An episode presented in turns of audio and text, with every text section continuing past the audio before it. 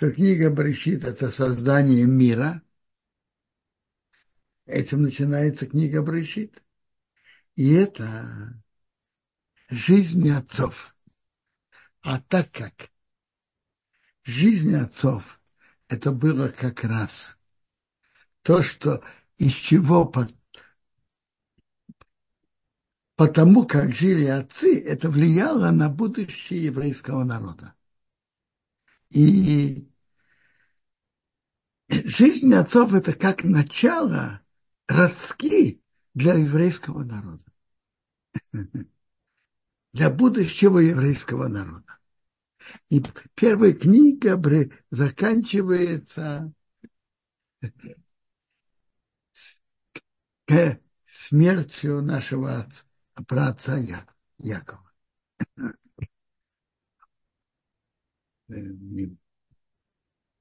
Так Тора нам рассказывает, Яков жил в земле Египта 17 лет. И были годы Якова, годы его жизни 147 лет. Приводится, что это были у Якова самые, споко... самые спокойные, без, безмятежное время, самое спокойное. Интересно, как в мире все возвращается. Все возвращается. Что, что человек делает, возвращается к нему. Яков кормил Иосифа 17 лет. Когда он вышел из дома отца, ему было 17 лет. И получилось, что в конце жизни Йосеф заботился об отце Якове 17 лет.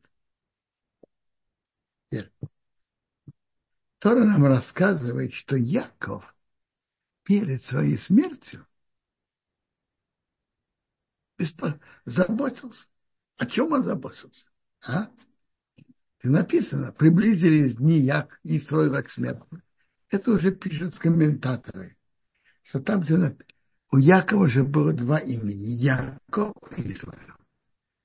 Там написано, Яков – это более низкий уровень, а Исраил более высокий.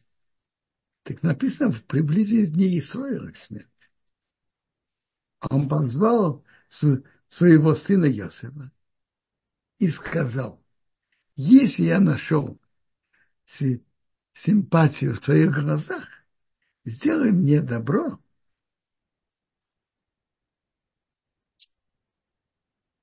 И, пожалуйста, не хорони меня в Египте.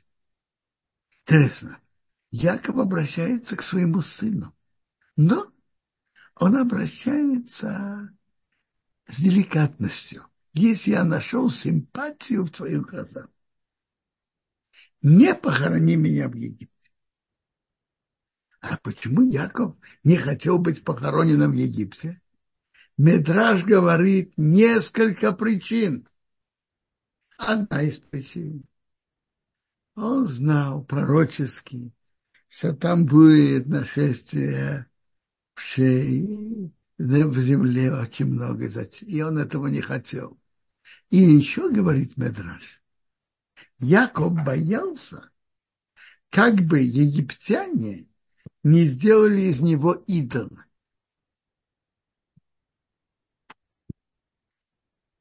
И в Египте должны были быть, как, как показали фараону во сне,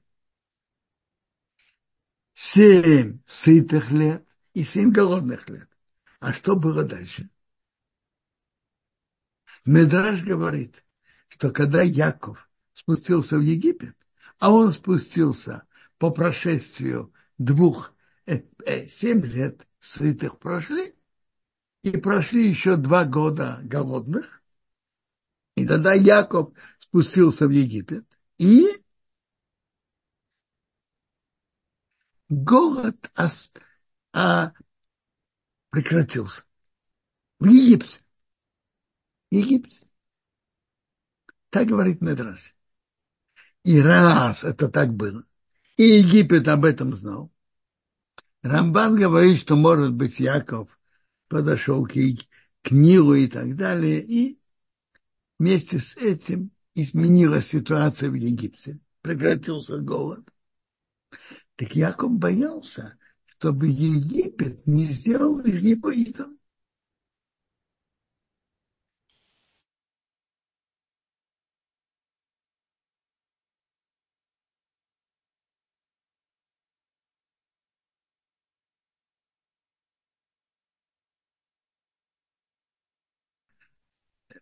Человека, которого делает идол. Яков этого боялся. Поэтому он не хотел быть похороненным в Египте. Никоим образом. Так он попросил Йосифа. Медраж замечает, а почему Йосифа? Именно Йосифа. Потому что Йосиф был единственный, который мог это осуществить. Его отношения с фараоном. Никто другой, кроме Йосифа, этого осуществить не мог. Я лягу с моими отцами, то есть умру. Ты меня понесешь из Египта и похоронишь в их могиле. Он сказал, я сделаю, как твои слова. Сказал Яков Йосифу, поклянись мне. Он поклялся, Йосиф поклялся. И Исраил поклонился в направлении кровати, что у него все дети вышли достойны. Теперь задается вопрос, а почему Яков требовал у Иосифа клятвы? Кстати, почему?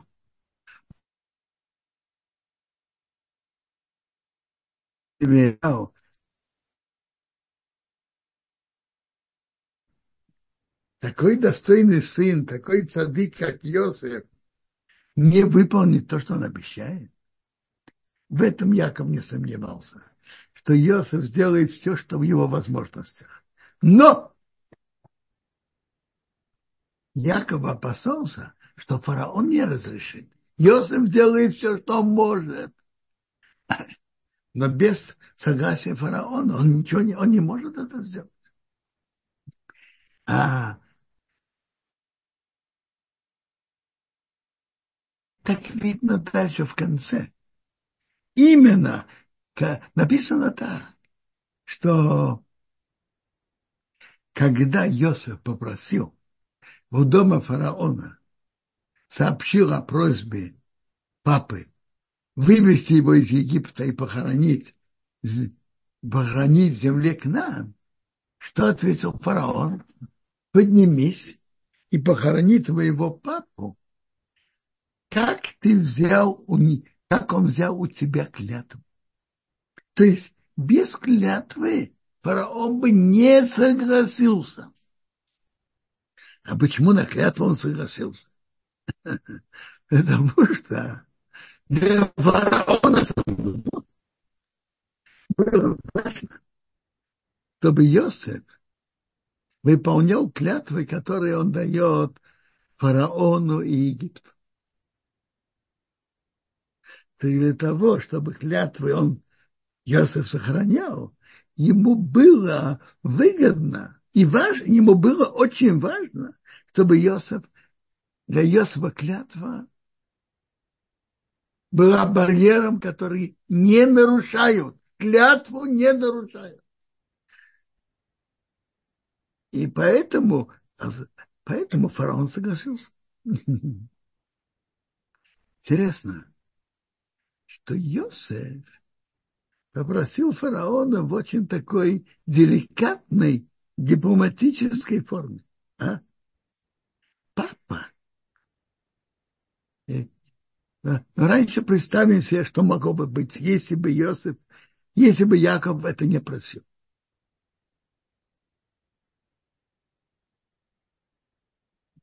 Принимают сообщение, что Яков умирает,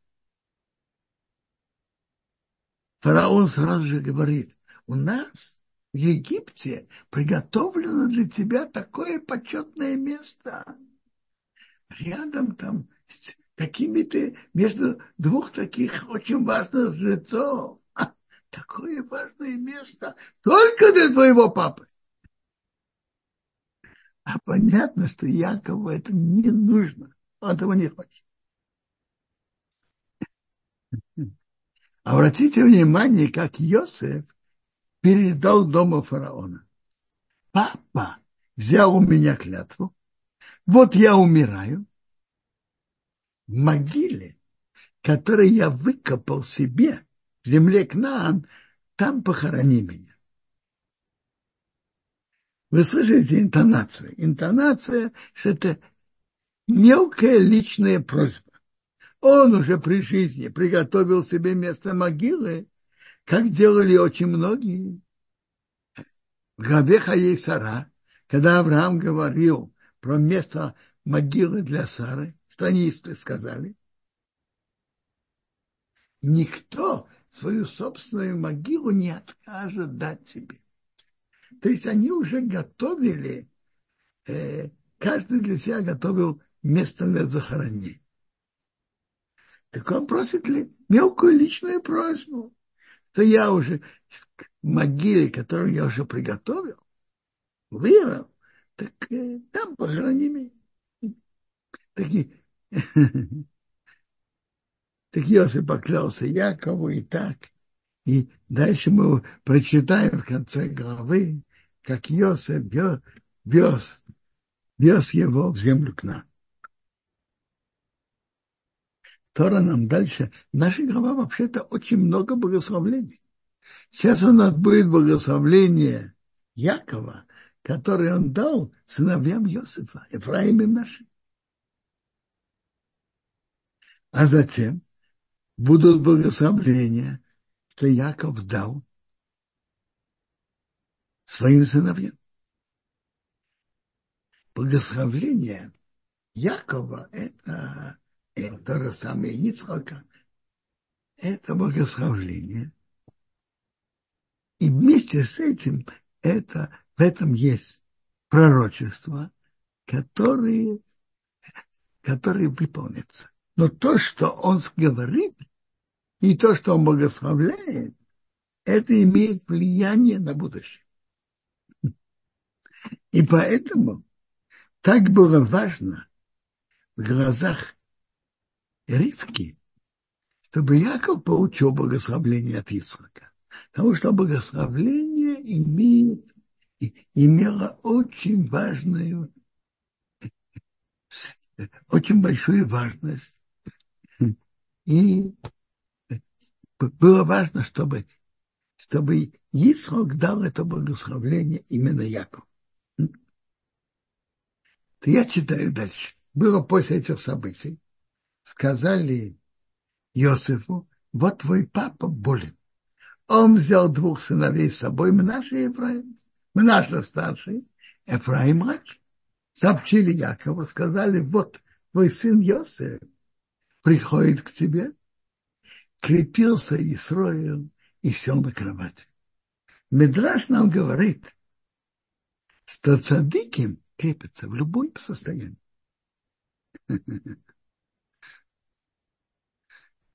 Садыки в любом состоянии крепятся.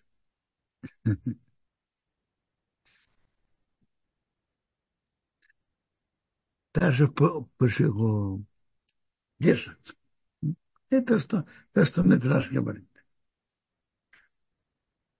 Сказал Яков Йосифу, Бог всемогущий мне показался в волос и благословил. Сказал, я тебя положу и размножаю и я тебе сделаю массой народа. Что тут Иосиф? Что тут Яков говорит Иосиф? Написано,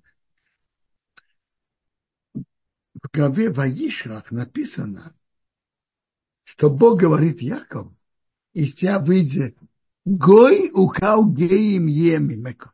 И тебя будет народ и масса народа. А после этого у Якова родился только один сын, Бениамин. Так то, что написано, родиться из тебя будет народ. Народ. Каждый сын, каждое колено – это как народ. Народ. Народ – это Бениамин. А масса народов. То есть должны это как, как минимум два народа. А у Якова больше сыновей не родилось. Так что же значит масса народов? Что это значит? Это означает, что какое-то колено разделится на два, и будут еще два колена в еврейском народе. Так это я передаю тебе. Твои два сына будут новыми коленами. Ефраим и наш. Интересно, Рамбам в другом месте комментарий на главу Кора говорит, что в еврейском народе всегда 12 колен. Это имеет духовное содержание именно количество 12. Тогда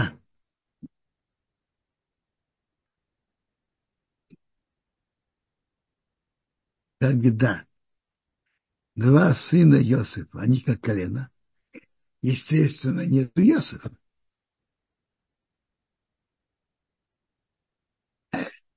Но получается же 13. Так эти они считаются коленами, когда колено Леви не считается среди колен. Тогда, тогда Ефраим наш. А если колено Леви считается, то тогда Леви и Ясов. Так Ефраим и наши стали новыми коленами. Это Яков передал Йосифу две доли. Из него стало два колена, два новых колена. Так теперь эти два своих сына, которые родились у тебя в Египте, до того, как я пришел к тебе в Египет, они мои, они как бы мои сыновья. Ефраимом наши будут такими же важными коленами, как Рувен и Шимен. Рувен и Шимен – это два самых старших колена. Так Ефраимом наши будет такими же, как Рувен и Шимен. Такими же такими же важными, как Рувен и Шимон.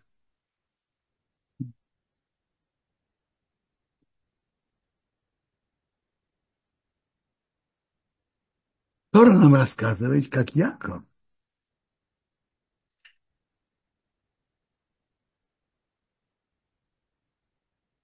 Какая привилегия быть двумя коленами вместо одного. Я вам скажу, отдельный жребий, отдельное наследство.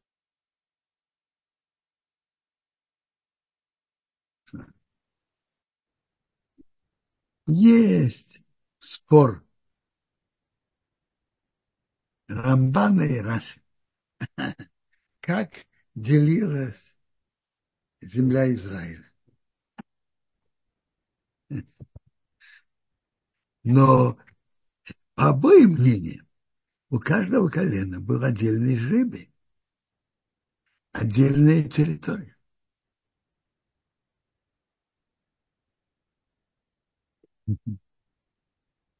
И поэтому важность делится, получает территорию колена, а потом уже делит по семьям, по семьям, по, по а, людям.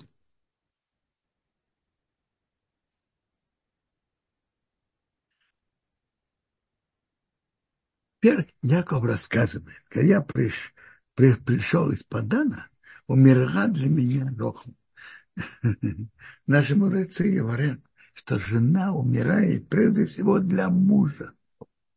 У меня умерла Раха. Землекна. И я ее похоронил в дороге. Так тебя, тебя удивляет. Я ее даже не вел э, постоянное э. Я ее похоронил в дороге. У меня, но чтобы ты знал, я это не сделал просто так. То есть ты меня просишь, я, папа, заботиться о моем захоронении и вести в землю к нам. А ты своей мамой так не поступил. Похоронил ее в дороге. Ведь брана – это важная причина. Когда еврейский народ при первом изгнании гнали, гнали Вавилон. Они прошли возле могилы матери Рахель, прошли именно в этом месте. И, по, и, по, и они мол, мол, молились там у могилы. И Рахель просила за них Бога. И молитва Рахель была особо принята. Так написано у пророка Ермияу. Кейо, кейо, марашем, кейо беромо нишмо, рохил мевако албонео, рахил плачет о своих детях.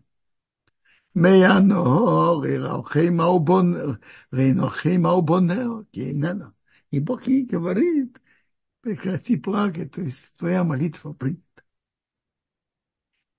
Так я ее похоронил специально на, в, том, в том месте, в, дороге, где евреи будут идти при разрушении первого храма, ее молитва будет иметь особую силу. Есть Медраж Эйхо, который говорит, почему молитва Рахель имела такую особую силу. Медраж в, видении Кейхо говорит так. Знаете почему? Потому что Медраж Эйхо говорит, страшные слова, что при разрушении первого храма Авраам моль, моль, он велел Ермияу разбудить наших отцов, Авраам, Исаака и Якова, разбудить Моше. Авраам молился, сколько я прошел испытаний. Исаак молился, Яков молился. Моше молился их молитва не была принята. А вот когда, вы, как написано в Медраше, выпрыгнула Рахель, ее молитва была принята. Имя, имя, ее молитва была, я же только человек. И я так любила Якова и хотела за него выйти замуж. А папа выдал замуж мою сестру, старшую Лею, и я не хотела, чтобы она была опозорена. И я передаю, отдала ей признаки. Теперь, а ты не можешь пожалеть моих детей. Они... То есть, потому что она уступ, уступила. И не ревновала. И это особая сила у Рахели. Особая духовная сила.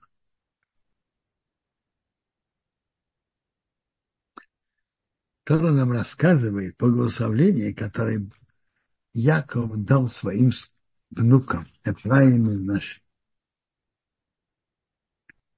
Написано, что Яков уже от старости не видел, а Ейсев их приблизил. Он обнял их, поцеловал. Почему Тора об этом пишет? Когда дают благословление, важно, чтобы была близость между тем, кто дает благословление, и тем, кто получает. Яков их обнял и поцеловал.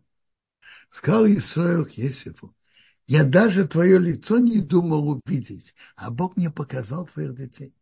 И Есиф выбил их от отца, от отца и посадил на свои колени. И Йосиф посадил Ефраима на свое правое колено Йосиф посадил, а Манаше не написано колено. Йосиф поставил обоих, Ефраима в правую сторону, свою Йосиф, а Мнаше в левую.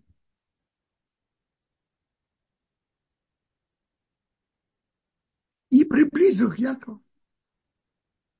А Исраил э, поставил свои руки по диагонали, вот так. По диагонали.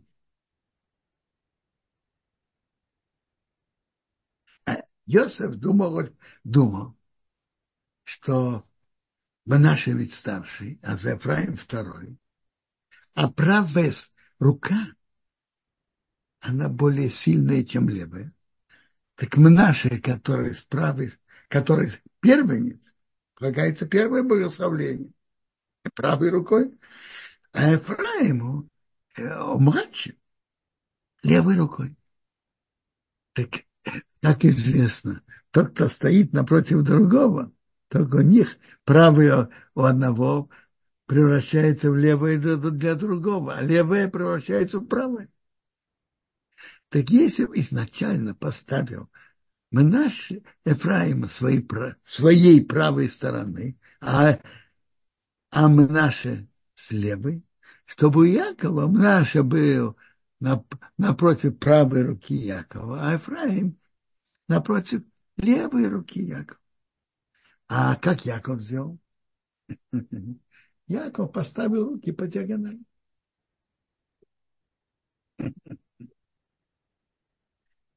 Йосифу, Йосиф, Йосифу это не, не понравилось. Он дал им браху. Йосифу это не, не понравилось. Йосиф, Йосиф увидел, что он ложит свою правую руку на голову Ефраима, это ему не понравилось. Он под, приподнял, шел приподнять руку папы, снять с головы Ефраима на голову нашу. Он говорит папе, Йосиф к папе, не, не так, папа мой, этот же первенец, Манаше, положи правую руку на его голову. Правому полагается большее благословление правой, правой руки. Интересно, как, как Яков отказался. Отказался папа. Сказал, я знаю, мой сын, я знаю. Я знаю. Почему? Почему Яков говорит дважды, я знаю я знаю. Ясер ведь предполагал, что его папа Яков не знает, где находится Ефраим и где Мнаш. Он говорит, я знаю, мой сын. Я знаю то, что ты знаешь. Ты думаешь, потому что мои глаза не видят. Я не знаю, где Ефраим и где Мнаше. Я прекрасно знаю. Я знаю то, что ты знаешь. Это первый раз я дам. А что второй раз знаю? Я знаю. Я знаю то, что ты знаешь. Но я знаю и то, что ты не знаешь. Я знаю будущее Ефраима и будущее Манаше. И это говорит ему Яков.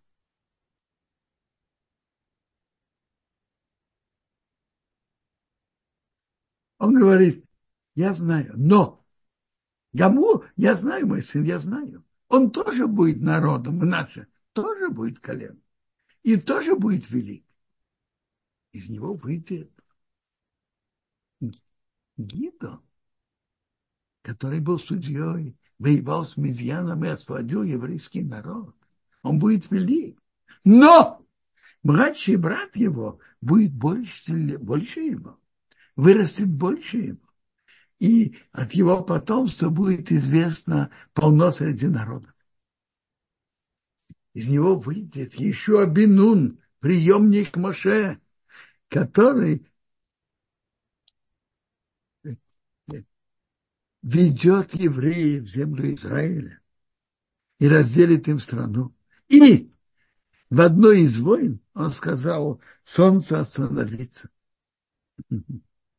И это стало известно во всем мире. Правильно, из нашей тоже выйдут великие люди. Выйдет Гидон и еще. Но из Ефраима будет больше. Более великие люди. И я даю благословение за будущего. Поэтому я ложу правую руку на голову Ефраима. У Ефраима более великие, большие люди будут в будущем, чем у наших. Ему полагается больше благословений. Правой рукой.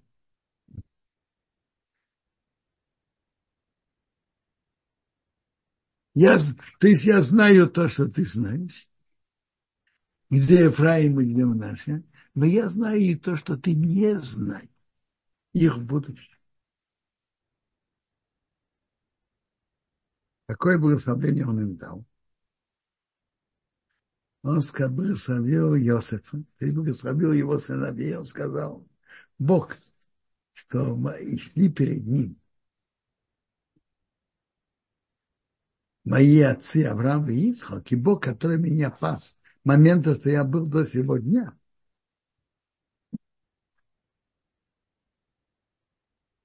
Ангел, который спасает меня, который Бог посылает мне помочь спасать от всего плохого, благословил, что благословил этих мальчиков, и будет названо в них мое имя и имя моих отцов, и чтобы они размножились как, размножились, как рыбы на земле. И он благословил их в тот день, говоря, тобой будет благословляться еврейский народ, говоря, Бог, что у тебя сделал, как Ефраим и Мнахи.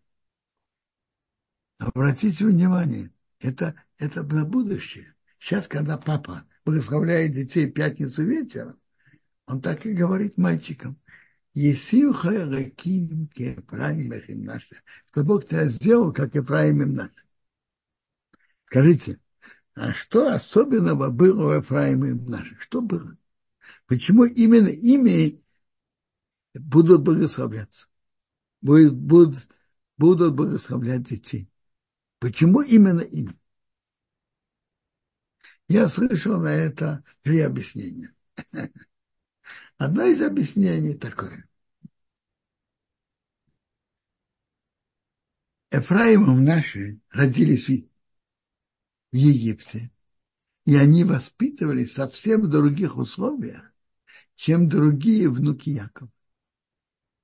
Другие внуки Якова воспитывались в атмосфере всей семьи, с папой, с дядями, э, с, деду, с дедушкой Якова, со всей семье, как говорят, в парниковых условиях.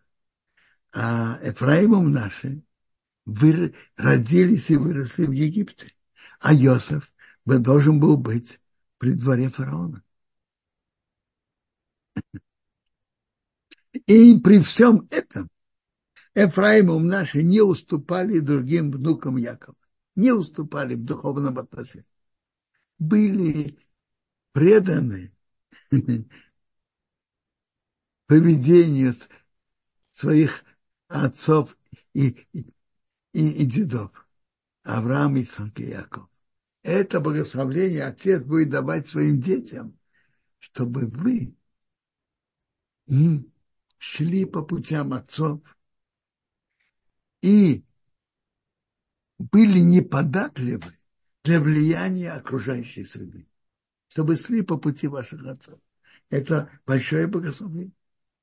Каждый, дети наши попадают в самые разные, могут попасть в самые разные ситуации. И должна быть большая сила идти по путям отцов. Это одно, одно объяснение. Папа за отцом говорил на это так что и Яков обратил внимание, что хотя он поставил Ефраима второго перед первым, перед нашим, Ефраим не поднял нас, не стал гордиться, а мна детей, чтобы не было гордости одного над другим, не было зависти. Это большое качество. Что была дружба между детьми, между братьями.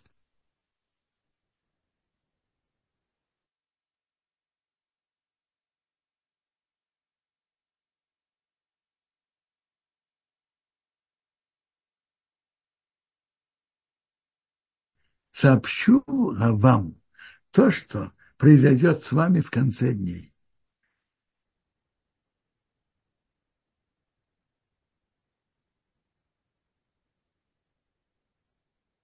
я сообщу вам то, что произойдет с вами в конце дней.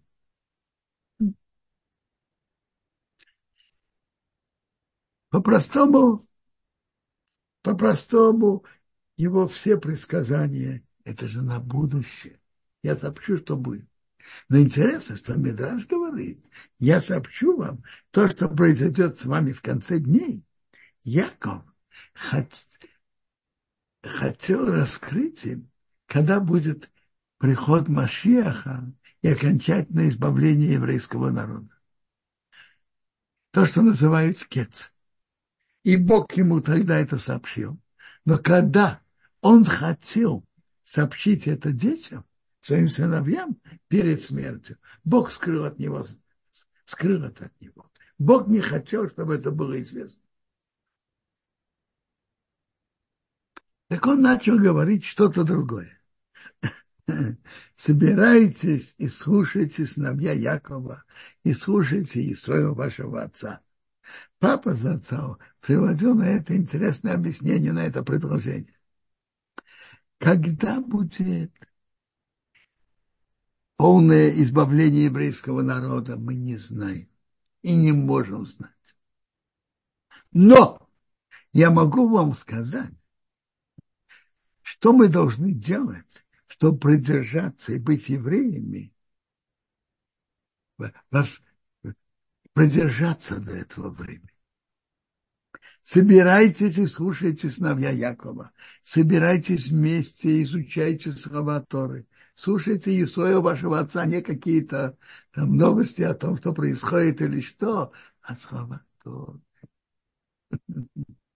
Слушайте слова Торы, это вас укрепит, вы сможете держаться. На, на долгие поколения. А теперь он обращается, Яков обращается к каждому из колен и дает ему особое благословение. Но он начинает по порядку. Первый, самый старший, это Рувен. Но Рувен он критикует. В Раше написано, что потом он дал Рувену, да, дал благословление. Но тут в Торе это не упоминается. Тут упоминается критика, которую Яков сказал Рубен.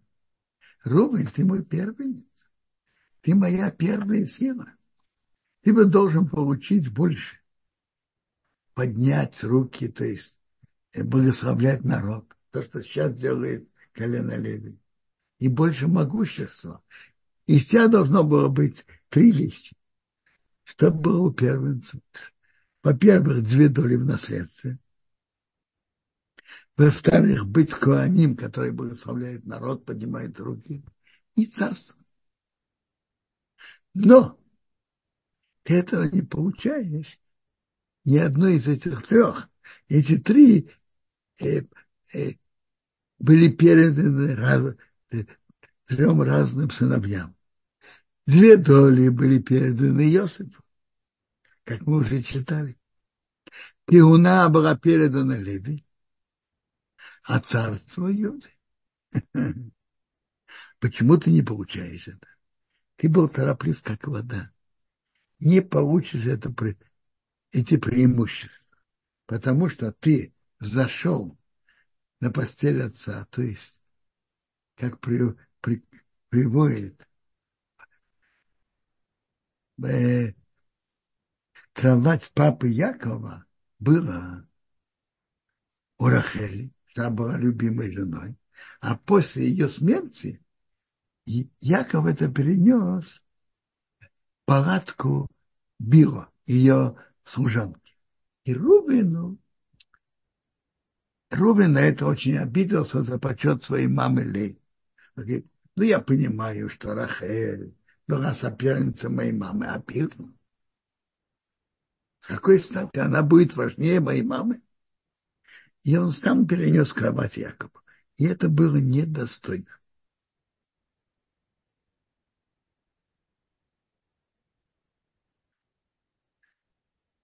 Он, сын не должен вмешиваться во внутренние дела папы, и особенно папы Якова. Поэтому ты не получишь эти преимущества. Я слышал, что это и объяснение, почему Рубин недостоин быть царем. Тот, кто тороплив, непродуманный, недостоин быть царем.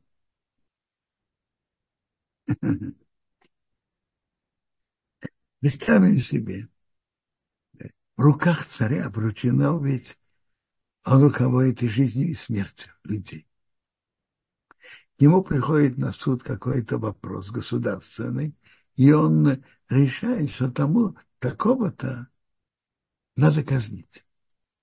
Быстро, не продумывая спокойно. Через какое-то время он думает еще раз и приходит к решению, что это не надо делать, надо его помиловать. Он передает свое новое решение. Что ему говорят? Ему говорят, ваше сиятельство, ваши, ваш приказ уже приведен в исполнение. То есть тот, кто тороплив, недостоин царства. Поэтому царство не полагается Рубину, потому что он поспешный, не продуманный до конца.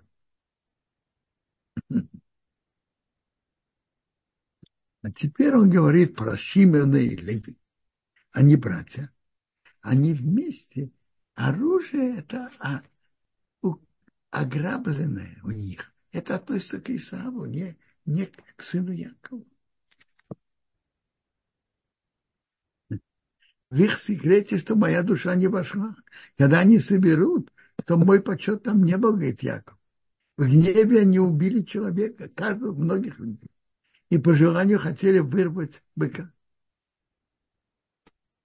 У них гнев.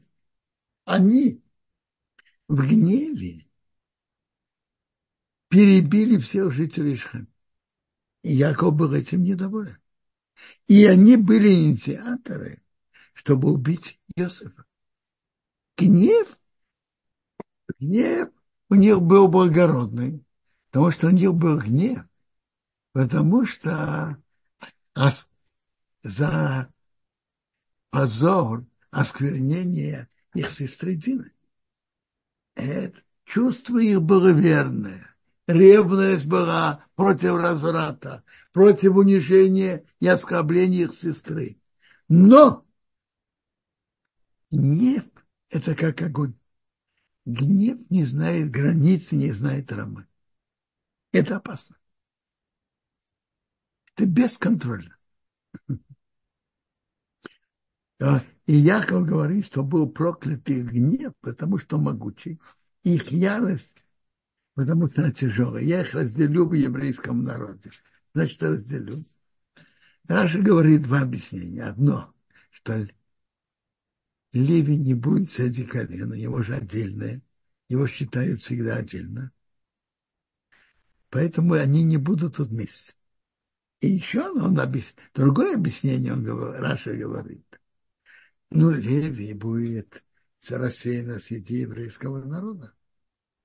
Ведь колено Леви не получило своего надела вместе. Но каждый из колен дало им по три, четыре, пять городов для левитов. Они были разбросаны по всем коленам левитов. А Шимен, сообщает нам Раши, среди них были те, которые обучали детей, тоже были разбросаны, и они будут зависимы. Левиим зависим. Папа зато говорил так. Что значит проклятый гнев? Как можно проклясть гнев? Говорил так. Если кто-то начальник, начальник завода, и он на кого-то сердится, он может понизить его должность, понизить его зарплату. А если кто-то зависимый человек, он на кого-то сердится, его гнев имеет какую-то силу? Нет. Его гнев проклят. Гнев, который не имеет силы, это гнев проклят. И выходит, что колено Шимена и Леви, как Раша говорит, у Шимена были которые обучали детей, и они разбросаны, и они зависимы от других. А колено Леви получали массы, и они опять-таки зависимы от других. Тот, кто зависим от других, его гнев не имеет сил. Яков проклял не их, а их гнев. Очень интересно, как проявилось проявилось вот это качество гнева, огня в будущем. Это вышла большая разница. По, одном, по одной форме это проявилось у Леви, а в другой форме у Шимона. Тоже качество. У Леви они были те, которые в Египте больше других изучали Тору. И Тора очистило и облагородило их, их это качество. И они были особыми. Например, в Египте они изучали Тору. И они не пошли на... Когда фараон объявил, что все должны выйти на работу, на глину, на стройку глиной с кирпичами, на, субботник, они не вышли. Мы заняты важными делами, мы заняты только. И впоследствии и, и, и их, они таки не участвовали в работах в Египте. И впоследствии, после выхода из Египта, они, когда Моше поднялся на гору Синай, и пока и, и многие из евреев сделали золотого тельца, и Моше спустился, он закричал, кто за Бога за мной, кто, кто пошел за ним? Колено Леви. И вместе с ними они шли и воевали с теми, которые делали золотого тельца. Видите, это гнев. Э, который использован для борьбы против идолопоклонства. Э, это гнев благородный, потому что гнев не знает границ. А Тора устанавливает границы. Так они через Тору установили границы. Если есть вопросы, пожалуйста.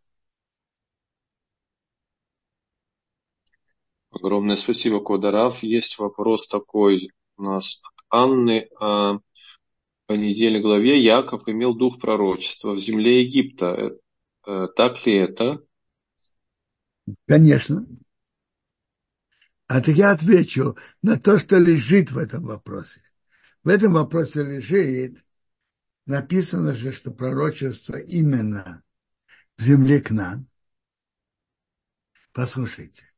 Во-первых, Михилце написано, это медраж такой Аллахи на книгу Шмос. Написано, до того, как еврейский народ вошел в землю Израиля, все страны подходили, чтобы там иметь пророчество. Все страны подходили. Только после того, как весь еврейский народ вошел в землю Израиля, пророчество может быть только в земле Израиля. Это первое. Так написано. И то, что только в земле Израиля может быть пророчество, началось только так, тогда, когда еврейский народ вошел в землю Израиля. Это раз. Во-вторых, даже после этого мы читаем, что если пророк начал пророчествовать в земле Израиля, то он может продолжать быть пророком и вне земли Израиля. Это, например, было у пророка Ехескова. Раши в начале книги Ехеску на посук Хоей Хая Дварашем быть было слово Бога, объясняет, значит было. Ехеску уже пророчествовал в Вавилоне. Говорит, э, так как он начал пророчествовать в земле Израиля, Ехес, пророк Ехеском, он мог продолжать пророчествовать и, и вне земли Израиля, он про, был пророком Вавилона. Еще вопросы? Спасибо большое, Квадраф. Арон спрашивал э, в начале урока, какая привилегия быть двумя коленами вместо, одно, вместо одного? Мне кажется, что я об этом говорил, что у каждого был отдельный жребий и отдельное колено. Отдельно.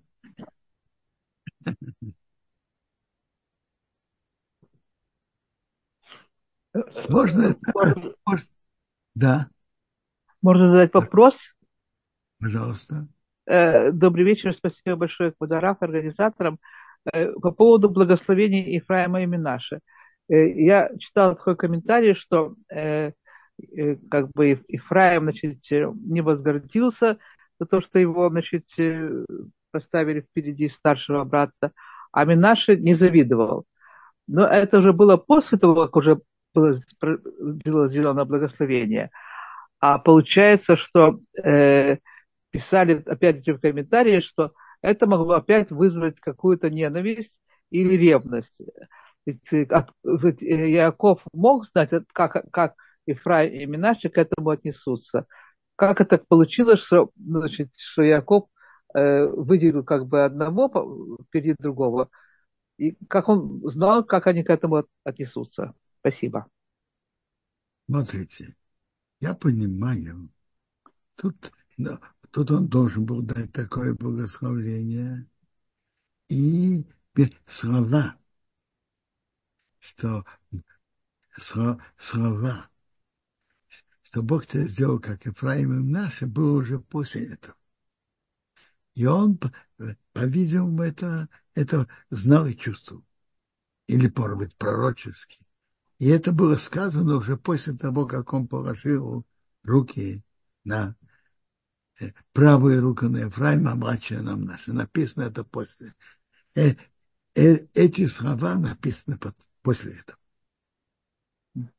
Понятно. Спасибо большое, Квадрат. Кударов, спасибо. Здесь такой был вопрос. Марина спросила, как вы и ваша сестра справляетесь с гневом, а то кажется, что вы не умеете гневаться. Не знаю. Не знаю. Давайте скажем так. У каждого есть своя натура. Между прочим, у моей сестры, у меня разные натуры. А у папы была какая-то третья натура. То я не... Э, у нас разные натуры с сестрой. И, а кто вам сказал, что моя сестра не умеет сердиться? Кто вам это сообщил?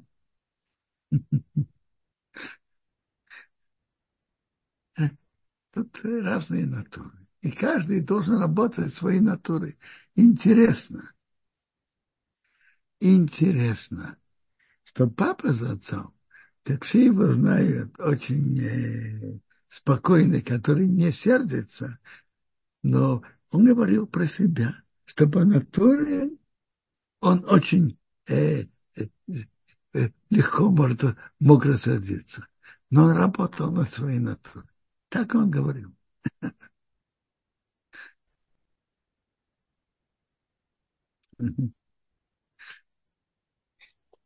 А, спасибо, Квадорав. Ирина спросила, а может быть такое, что Ефраим и Минаша как бы исправление Якова и Исава?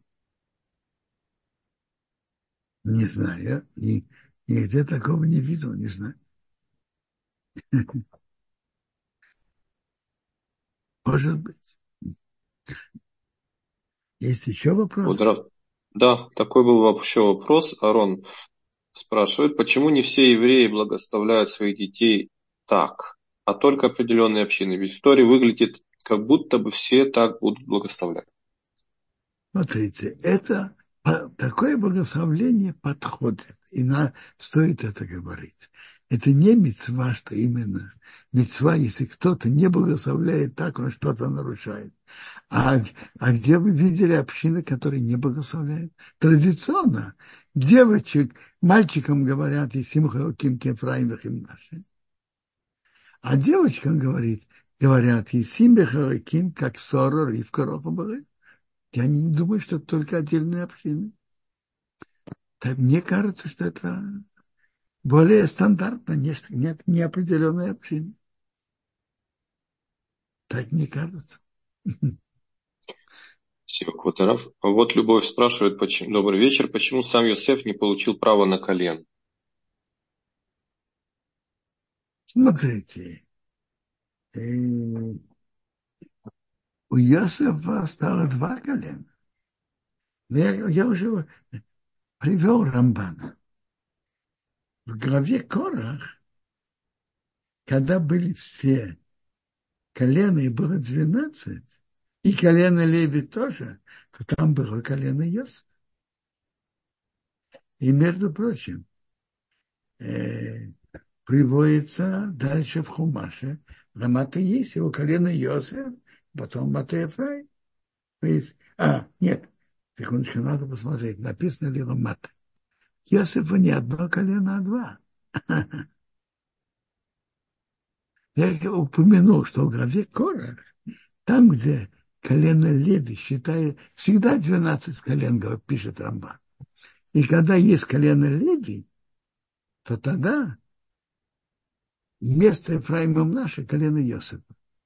А когда Левия считается отдельно, как было в пустыне, и как было при разделении страны, что колено Леви не получ, получили, как я уже сказал, города у каждого из колен.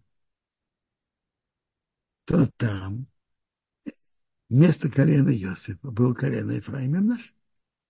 А в главе Корах, когда были вот эти палки, жезлы, на которых были написаны глава князей колен, там была палка для Иосифа и палка для Олега.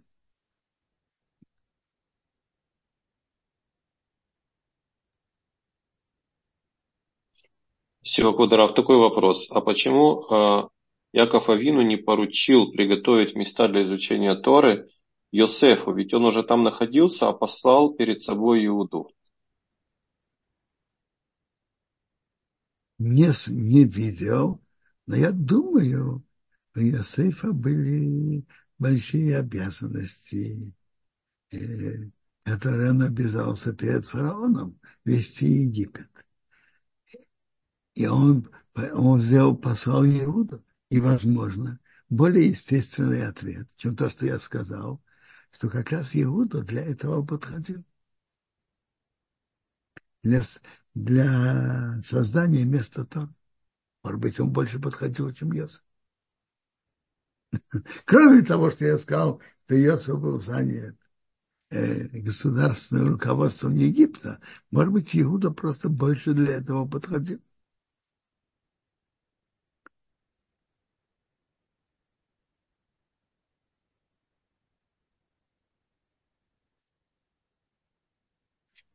Спасибо, Кударав. Посмотрим, есть ли у нас еще вопросы на Ютубе. Там тоже нас смотрят сейчас.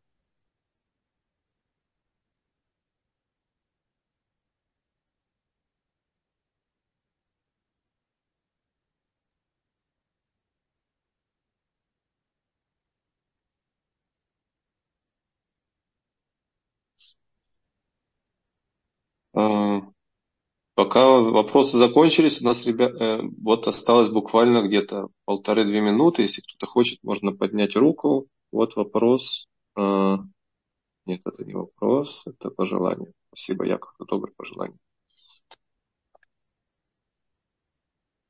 Может быть, я просто продолжу. После Шимена и Рыли уже кто за ними? Иуда.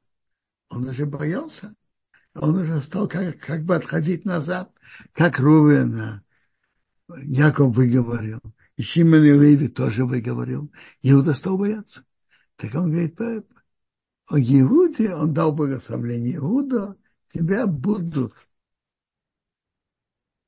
признавать, благословлять твои братья. Твоя рука будет в затылке твоих врагов. То есть ты будешь гнаться за врагами и их побеждать те будут пока поклоняться сыновья твоего отца. Есть от тебя выйдут цари, которыми, э, как э, царь Давид и его потомки цари, которые весь еврейский народ будут э, их признавать и